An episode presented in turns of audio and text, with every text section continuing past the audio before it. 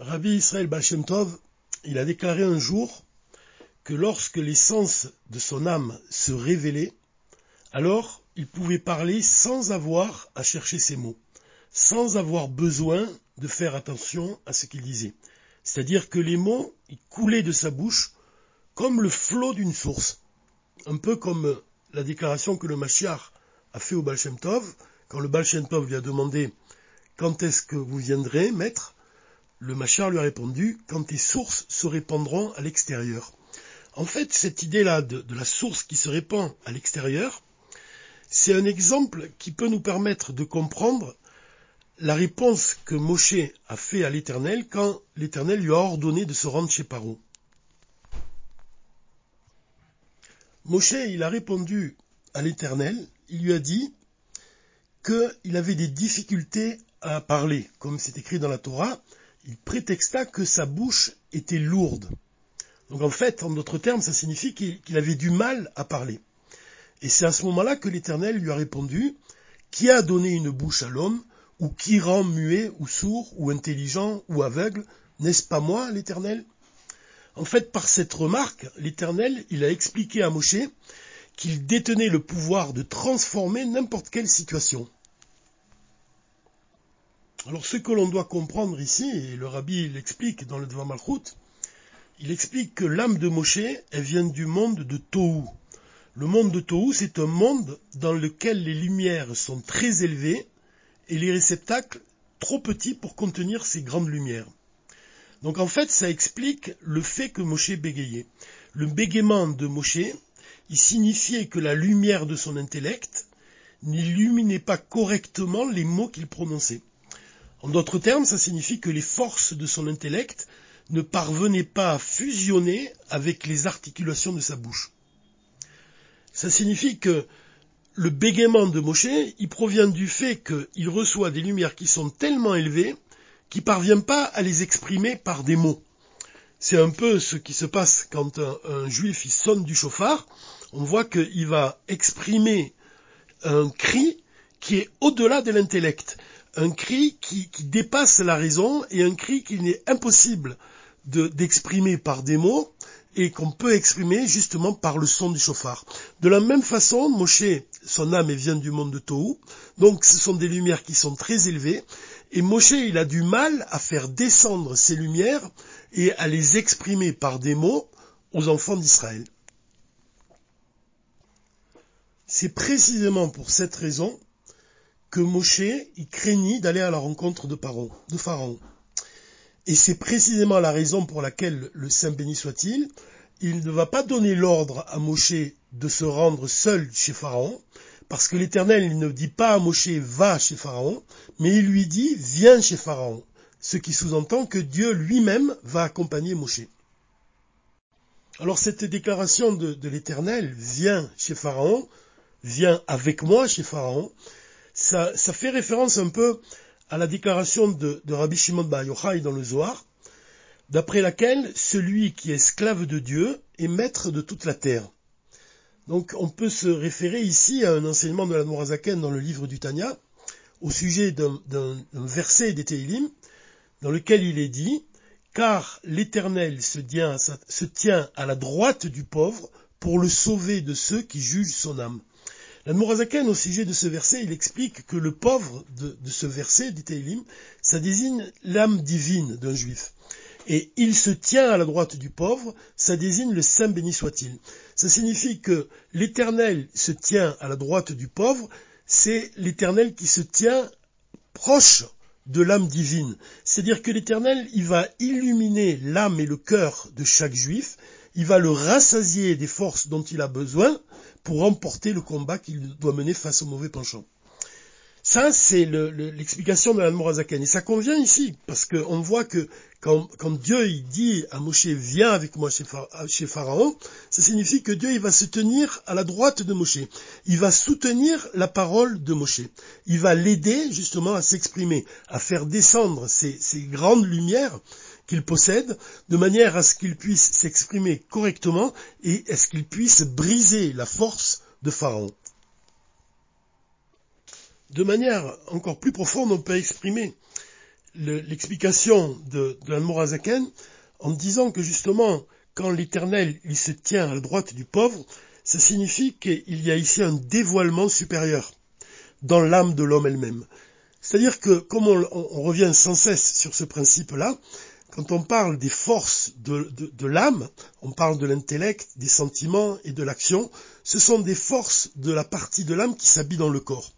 Mais quand on parle de la force de l'essence de l'âme, on parle du lien de l'âme avec l'essence divine. On parle de l'endroit où est enracinée l'essence de l'âme juive, c'est-à-dire que l'essence de l'âme juive, elle est enracinée dans l'essence divine. C'est l'essence de l'âme, l'essence de l'âme qui ne s'habille pas dans le corps. À partir du moment où on va révéler la force de l'essence de l'âme dans la partie de l'âme qui s'habille dans le corps, alors ça fait référence justement à ce verset quand on dit que l'Éternel il se tient à la droite du pauvre. Le pauvre, ça désigne l'âme qui s'habille dans le corps, et l'Éternel qui se tient à la droite du pauvre, ça représente justement le dévoilement de l'essence de l'âme juive dans la partie de l'âme qui s'habille dans le corps, et c'est ça le miracle divin, le miracle qui a permis à Moshe de justement d'aller dans la maison de Pharaon et de s'exprimer et de dévoiler en fait toute la puissance de son âme, de dévoiler l'essence divine de son âme afin de briser la force de Pharaon et de permettre au peuple juif d'être libéré. On voit donc ici euh, un deuxième enseignement, un enseignement qui est important. Quand le verset nous dit viens avec moi chez Pharaon, on doit comprendre, on doit se rappeler que Dieu y crée une chose et son contraire. C'est-à-dire qu'il existe le Pharaon du côté de la Touma, de l'impureté, et ça, ça représente vraiment les, forces du mal, puisque Pharaon lui-même, il représente les forces du mal les plus élevées. Mais quand on parle de la maison de Pharaon du côté de la sainteté, ça fait allusion, comme l'explique le rabbi, au dévoilement des plus hautes lumières. En effet, c'est dans le livre de Zohar, il est expliqué que vient chez Pharaon, ça représente l'union de la lumière infinie de Dieu avec la séphira de Malchut. La séphira de Malchut, c'est la bouche de l'éternel. C'est cette séphira, à partir de cette séphira que, Dieu y va insuffler au monde la vitalité pour, créer le monde et pour le maintenir en vie. Et quand donc on voit que viens avec moi chez Pharaon, ça désigne le, dévoilement de la lumière infinie de Dieu dans justement la bouche de l'éternel. Donc c'est un dévoilement qui est très élevé. Et viens avec moi chez Pharaon, donc ça représente ce dévoilement, le dévoilement de l'essence divine dans la bouche de Moshe. Et donc c'est pour ça que le, rabbi il souligne que beau, le mot lui-même, beau, le nom de la paracha, c'est le début de la délivrance du peuple juif. Alors comme on a expliqué au départ, on a dit que le fait que Moshe bégayait, donc le bégaiement de Moshe, il signifiait que la lumière de son intellect n'illuminait pas correctement les mots qu'il prononçait. Mais de manière encore plus profonde, le rabbi va expliquer que la bouche de Moshe ne fusionnait pas avec son cerveau, car les enfants d'Israël ne fusionnaient pas avec Moshe.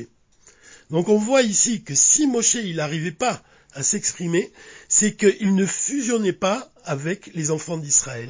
Et c'est là précisément que le rabbi va établir un lien entre Moshe Rabbeinu et le rabbi Rayatz. Pourquoi? Parce que Moshe il se demandait si les enfants d'Israël étaient capables de recevoir les hautes lumières du monde de Tohu qu'ils détenaient. Et ce doute-là, le doute de Moshe, il doutait que le peuple d'Israël était des réceptacles capables de recevoir ces lumières qui, étaient très élevées, les lumières du monde de Tohu. Et ce doute, il vivait dans son esprit de telle manière que même quand Moshe s'exprimait physiquement, sa parole doutait et il bégayait. Donc ça signifie que Moshe il doutait des enfants d'Israël et ce doute-là il s'exprime physiquement par le fait que Moshe va bégayer. Alors ce même principe il s'applique également au rabbi Rayatz, puisque le rabbi il va, il va, il va nous expliquer que pendant une certaine période de sa vie, le rabbi Rayatz il s'est arrêté de parler. Et le rabbi dévoile la raison profonde à cela. Si le Rabbi Rehatz n'arrivait pas à parler, c'est que ses chassidim n'étaient pas capables de l'entendre. Ça signifie que les chassidim n'étaient pas des réceptacles capable de recevoir le silence du rabbi. C'est-à-dire que derrière le silence du rabbi se cache une abondance de lumière, l'abondance de lumière des enseignements du rabbi, la profondeur des enseignements du rabbi, elle se cache justement dans son silence. Et c'est précisément pour cela que notre travail pendant l'exil consiste à révéler et à appliquer les enseignements qui étaient cachés dans le silence du rabbi. On a expliqué auparavant dans un, audio précédent, on a expliqué et on a, on a donné les explications du Rabbi Rachab au sujet du silence. Le silence, d'après le Rabbi Rachab, il est, il est, il est lié au monde spirituel de Keter. Le monde spirituel de Keter, ça représente la couronne qui surplombe l'enchaînement des mondes. Et la sagesse profonde du monde spirituel de Keter, c'est justement cette sagesse qui sera dévoilée au moment du don de la Torah Hadasha, du don de l'essence de la Torah. Alors le silence, tel que nous l'explique l'Anmorazaken, c'est par exemple lorsqu'un juif étudie la Torah et qu'il ne comprend pas ce qu'il est en train d'étudier. Quand il n'arrive pas à saisir la dimension profonde d'un enseignement, d'un concept divin, alors l'Anmorazaken, il nous, nous conseille de nous arrêter, donc de rester silencieux et d'attendre. C'est pour ça que le Rabbi Rachab dit que le silence, il est lié à l'attente et aussi à l'espoir. L'espoir que Dieu il va révéler dans notre esprit ce qu'on ne comprend pas. La sagesse profonde du monde de Keter, ça représente justement cette attitude qu'on a par rapport aux événements de notre vie qu'on ne comprend pas. C'est-à-dire quand, quand on voit des choses qui se passent autour de nous et qu'on ne comprend absolument pas la raison de ces choses-là, à ce moment-là, l'Admorazaken, il préconise d'attendre, d'être, de demeurer silencieux et d'attendre et d'espérer. D'espérer de, que, que Dieu y révèle dans notre esprit justement les raisons, les raisons même parce que la Torah Hadasha représente même le dévoilement des raisons profondes des commandements divins. En fait, on voit que le silence, il correspond à notre soumission, notre soumission la plus totale. C'est d'ailleurs pour cela que le rabbi a expliqué que Dieu, il a donné des commandements divins qu'on ne comprend pas, justement pour nous permettre d'accomplir la volonté de Dieu au-delà de la raison et de l'intellect, au-delà de notre compréhension. Il nous a donné l'occasion par ces commandements, ces commandements qu'on ne comprend pas, il nous a donné l'occasion justement d'obéir à sa volonté sans avoir même besoin de comprendre, mais seulement pour agir dans le seul but d'exprimer justement notre soumission par rapport au roi des rois, par rapport au Saint béni soit-il. Donc on voit que le Rabbi Rachab nous a donné plusieurs explications très profondes de ce que représente le silence. Mais ici le Rabbi va introduire un sujet nouveau, un sujet qui nous était inconnu jusqu'alors, c'est quand il parle du silence du Rabbi Rayatz. Le silence du Rabbi, ça représente en fait, d'après l'enseignement du rabbi ici, ça représente ce que le rabbi ne dit pas. Et ça nous rappelle un peu la première sira que le rabbi a prononcée quand il est devenu officiellement rabbi de Lubavitch, quand il a dit que quand un juif y reçoit une mission du rabbi précédent, il doit appliquer cette mission, l'accomplir vraiment mot à mot, suivre vraiment toutes les directives du rabbi pour l'accomplir, mais il doit se demander une fois qu'il a accompli sa mission, s'il n'y a pas une mission encore plus profonde que le rabbi ne lui a pas dit. Donc on voit ici que le silence du rabbi, il est très riche. Il est riche d'enseignements en fait qui sont cachés. On doit deviner entre les mots du rabbi. On doit deviner dans son silence la volonté profonde du rabbi. On pourrait donner ici l'exemple du Rav Nissan, qui était mashpia de la yeshiva de Brunois, qui un jour, il sortit du bureau du rabbi en pleurant.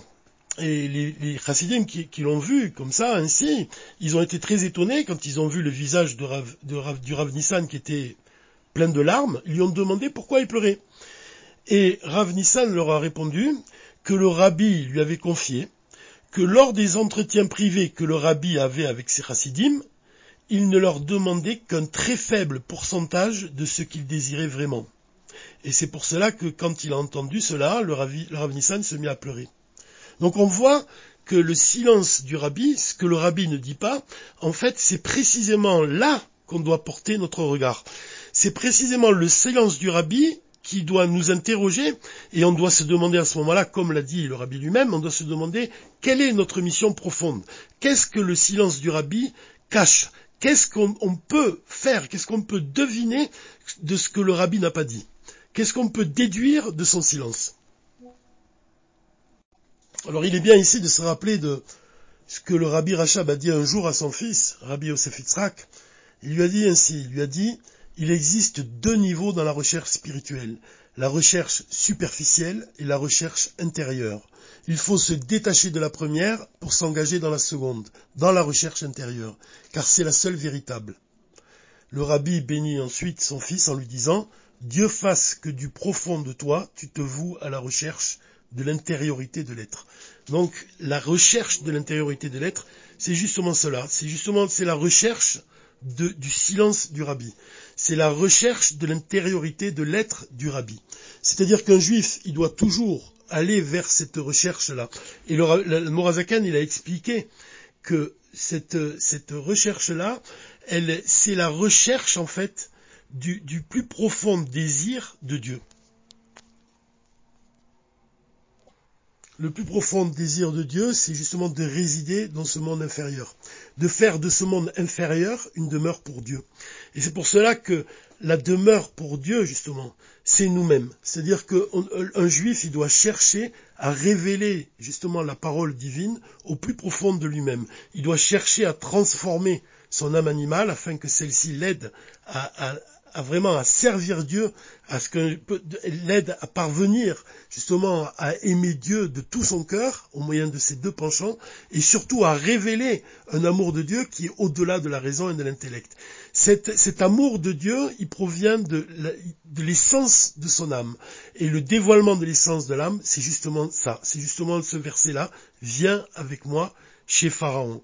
Viens, dévoile l'essence de ton âme, dévoile le lien le plus plus fort, le plus étroit et le plus intime que tu as avec moi, afin de faire de toi-même une demeure pour Dieu et de faire de ce monde une demeure pour le dévoilement de l'essence divine et le dévoilement du Machar avec l'aide de Dieu dès à présent. Shabbat Shalom ou.